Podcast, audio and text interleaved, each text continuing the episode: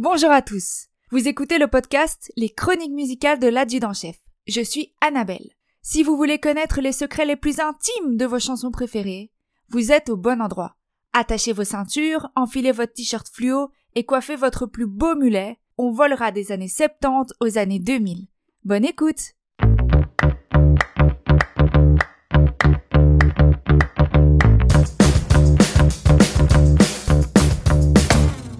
Pour ce second épisode des chroniques musicales de l'adjudant-chef, on va voler vers les États-Unis et parler d'un véritable emblème. Une chanson qui donne la pêche, la banane et tout le panier de fruits avec. Et c'est même la chanson préférée de notre très cher Homer Simpson. And I'm pulling your favorite song out of the jukebox. It's raining, man! Yeah, not no more it ain't. Oui, oui, c'est It's Raining Men. On parlera de l'original, des Weather Girls et bien sûr de la version de Jerry Halliwell. Alors restez à l'écoute. La chanson It's Raining Men, interprétée par les Weather Girls, est sortie en 1983, mais vous allez voir, pas sans peine. En 1979, Paul Jabara, désolé pour l'accent, auteur-compositeur phare des années disco, il a notamment écrit Last Dance de Donna Summer et Paul Schaeffer, actuel directeur de l'orchestre du Late Show with David Letterman, écrivent It's Raining Men. En fait, Paul Jabara voulait un hymne gay, étant lui-même homosexuel et sachant que l'audience principale des tubes de Donna Summer à New York était la population homosexuelle. Mais au début, personne, mais personne ne croyait en la chanson, même pas la femme de Paul Schaeffer qui lui a dit que cette chanson était horrible. Comme prévu, la chanson est offerte à Donna Summer. Mais, entre-temps, elle est devenue born again Christian. C'est-à-dire qu'elle s'est comme réconciliée avec Dieu. Elle a retrouvé sa foi et donc elle va très mal prendre la chanson, qu'elle va juger blasphématoire et ira même jusqu'à envoyer une Bible à Jay Burra. D'où Jésus, je n'ai jamais entendu un tel blasphème.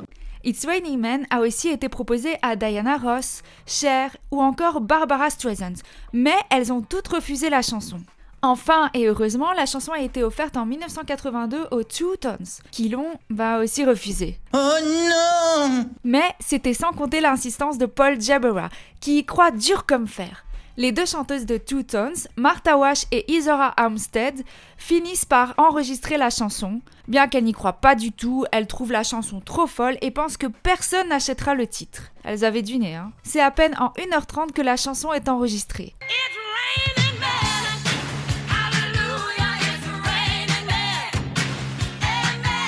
L'été 1982, la chanson est testée dans les discothèques. C'était une pratique courante pour voir si la chanson allait faire un flop ou un top. Et en 1982, la chanson sort enfin dans les bacs. Et là, c'est le succès. Le single est certifié disque d'argent, qui est une certification qui aujourd'hui a disparu, mais qui équivaut à 200 000 exemplaires vendus au Royaume-Uni. Et elles ont même été nominées aux Grammy Awards. Peu après la sortie de la chanson et à cause de la confusion dans la presse, car au début de la chanson, les deux chanteuses s'introduisent comme les Weather Les Two Tones se renomment officiellement les Weather Girls.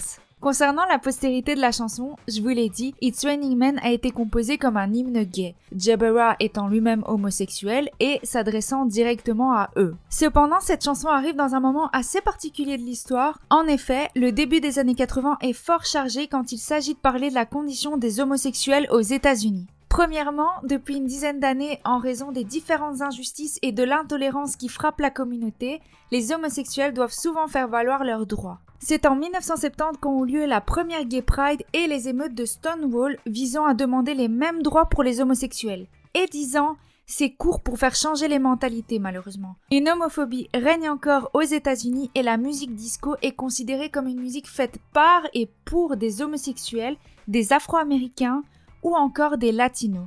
D'où la vague du disco bashing, une sorte de haine viscérale envers le disco avec à son apogée la Disco Demolition Night qui a eu lieu le 12 juillet 1979 et où 50 000 se sont réunis dans un stade pour brûler leur CD disco. Et deuxièmement, c'est en 1982 qu'est découvert le virus du sida. La communauté homosexuelle est pointée du doigt, stigmatisée. Jay Bower malheureusement succombera à la maladie. On l'appelle dans les journaux le cancer des homosexuels et certains chrétiens fondamentalistes considèrent même la maladie comme une punition divine. C'est une période assez noire pour la communauté car beaucoup de personnes tombent malades, meurent, des lieux de rencontre pour gays ferment leurs portes et il y a une grande méfiance vis-à-vis des homosexuels. Pour en revenir à la chanson telle qu'elle est vue aujourd'hui, elle est toujours considérée comme un hymne gay. D'ailleurs, en 2014, en réponse à David Silverster, un politicien anglais conservateur qui disait que le mauvais temps était une punition pour avoir voté la loi pro-mariage gay, la chanson est à nouveau entrée dans le top 25 du Royaume-Uni. Toutes les leçons, tu les mets dans ton cul. Garde-les pour toi, garde-les pour toi. Eh oui Patrick, je n'aurais pas mieux dit. Le magazine Rolling Stone, le Billboard Awards ou encore le site de Gay UK n'hésitent pas à classer la chanson dans ses tops spécialement dédiés au LGBTQ. Et en plus d'être un hymne gay puissant, c'est un sacré hymne féministe. Deux femmes américaines noires qui plus à cette époque qui chantent le désir d'une manière si décomplexée. Ça mérite, hein?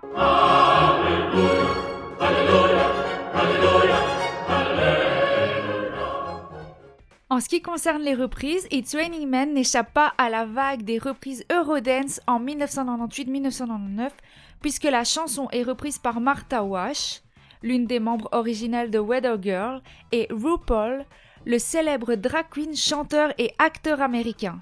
Évidemment, comment ne pas en parler? Dans les années 2000, la célèbre Spice Girls de notre cœur, Jerry Halliwell, se voit proposer par les producteurs du film Le journal de Bridget Jones de faire la bande-son avec It's Raining Men. Ce qu'elle accepte, alors qu'en fait elle avait déjà son album de près, elle avait le single qui était Feels Like Sex, mais comme elle a adoré les livres, elle a évidemment accepté.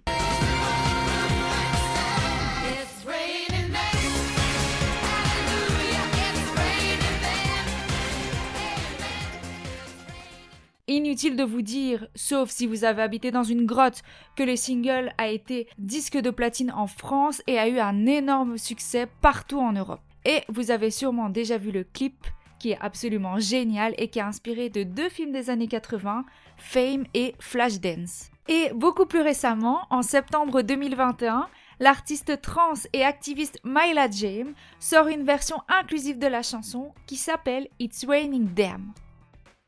C'est ici que s'achève le second épisode des chroniques musicales de l'adjudant-chef. J'étais super contente de vous parler de It's Raining Men parce que c'est vraiment une de mes chansons préférées.